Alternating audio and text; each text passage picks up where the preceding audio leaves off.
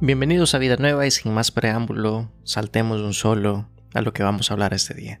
Este día traemos el tema del principio de la vibración. El principio de la vibración pues es un principio muy poderoso porque todas las cosas en el universo, todas las cosas en el universo vibran.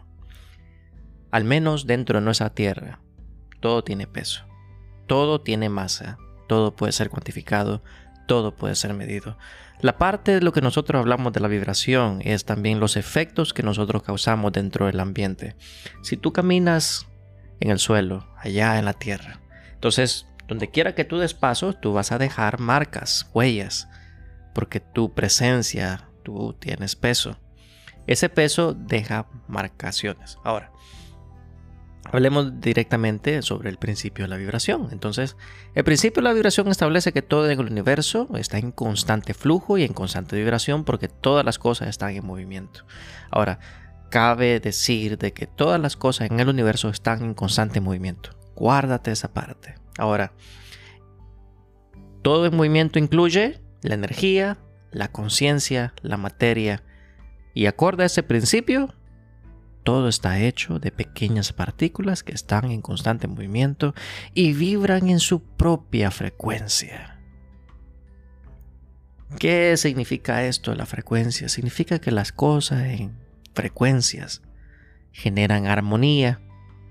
Si tú tocas el piano, hay armonía. Tú hablas, hay armonía. Haces mmm con tu voz, hay armonía.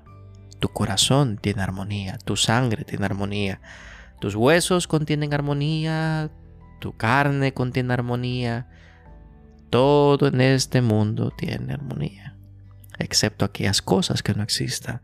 Aún el viento tiene su silbido, que lo podemos escuchar mientras pasa a través de las cosas. Tú puedes escuchar el silbido suave, latente, que existe en el universo y es increíble. Ahora, los principios de la vibración están en directa correlación con los principios de la energía y la frecuencia. Ellos establecen que todo en el universo está conectado a través de una neurona de, o sea, una red. Y esta red genera vibraciones.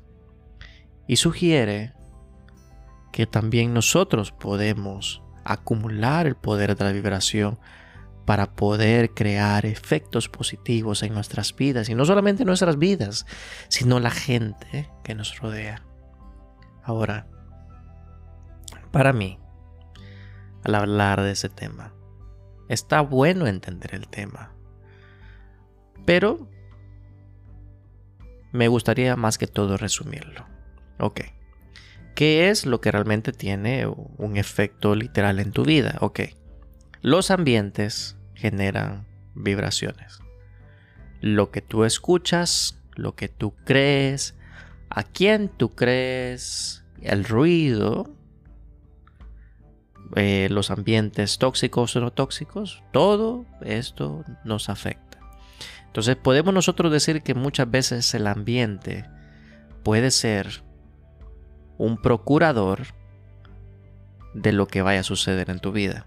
Ahora, muchas veces nosotros no tenemos control del ambiente.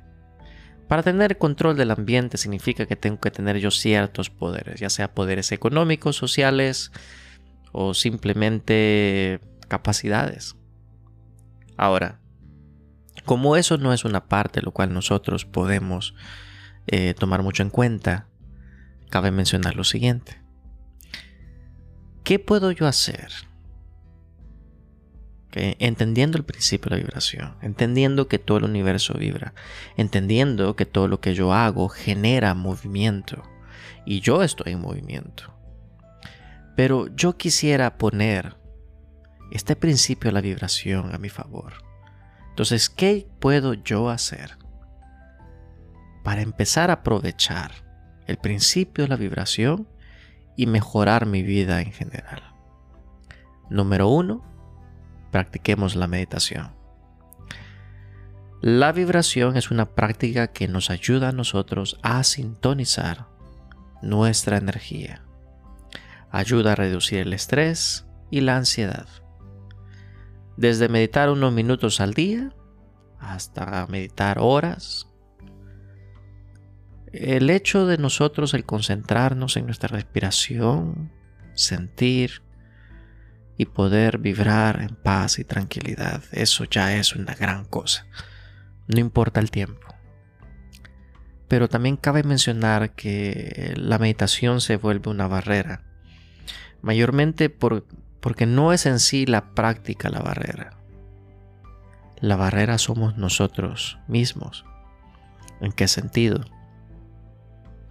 Al nosotros empezar a meditar, lo primero que sale es el ruido. El ruido es una muestra que nosotros no tenemos control sobre nuestro espacio de meditación. Sucede porque nuestro ambiente es tóxico, nuestro corazón está sucio, nuestra alma está con pesos y dolores. Y eso muchas veces nosotros no nos permite avanzar o simplemente poder meditar. Entonces, al intentar meditar prolongadamente, no es, no es necesario tanto tiempo, pero por lo menos hacerlo un hábito en tu vida uno alcanza un cierto nivel de verdad que es altamente necesaria para el siguiente punto, que es la visualización de las metas. La gente no es que alcanza las metas no porque no tenga metas. La razón principal por la cual la gente no alcanza sus metas es porque su ser, su mente, tu espíritu, tus deseos, no están en completa armonía por lo que tú dices a querer hacer. Esa falta de armonía, esa falta de armonía, es lo, que literalmente muchas veces no nos permite alcanzar nuestros sueños. Ahora, ¿qué sentido tiene las metas y la vibración? Es porque cuando tú vibras en tus metas, tus ideales, cuando tú miras el futuro claramente hacia donde tú quieres llegar, tú empiezas a causar cosas. Tú empiezas a generar cosas. Yo sé que muchas de las personas que me escuchan son personas profesionales, muchos de ustedes trabajan, yo sé que tienen vidas estresadas. Permíteme darte una palabra de ayuda que pueda mejorar tu vida. Lo que quiera que tú hagas, imagínate cuando el jefe te te pide cosas imposibles. Tú haces cosas y logras cosas para alguien más. Lograste cosas para tu compañía, lograste cosas para tus familiares. La pregunta hoy es la siguiente. ¿Dónde estás tú en todo eso? ¿Qué pasaría si tú pusieras ese mismo nivel de creación, pero para ti mismo? Y crearas cosas a ese mismo nivel. Que tú creyeras el hecho de lograrlo, así como tú lo necesitas para tu compañía, tú hicieras lo mismo, pero para tu vida, para tu ganancia personal. No sería grandioso, no, no alcanzarías cosas exageradamente grandes y maravillosas. Ahora, otra cosa adicional es la música. La música nos afecta a todos. Ustedes saben eh, quiénes son hoy por hoy los reyes de la música actualmente. Ustedes saben lo que escucha eh, la gente, la población, y ustedes entienden qué es lo que está pasando. Y luego nosotros nos preguntamos, ¿dónde están los científicos? ¿Dónde está la gente pensante? ¿Dónde está la ciencia? ¿Por qué nuestro país no sale adelante? ¿Por qué nuestros niños no tienen sueños de ser grandes cosas, sino que muchas veces quieren ser youtubers, influencers o gente que escribe libros o hace podcasts? Existe la pregunta.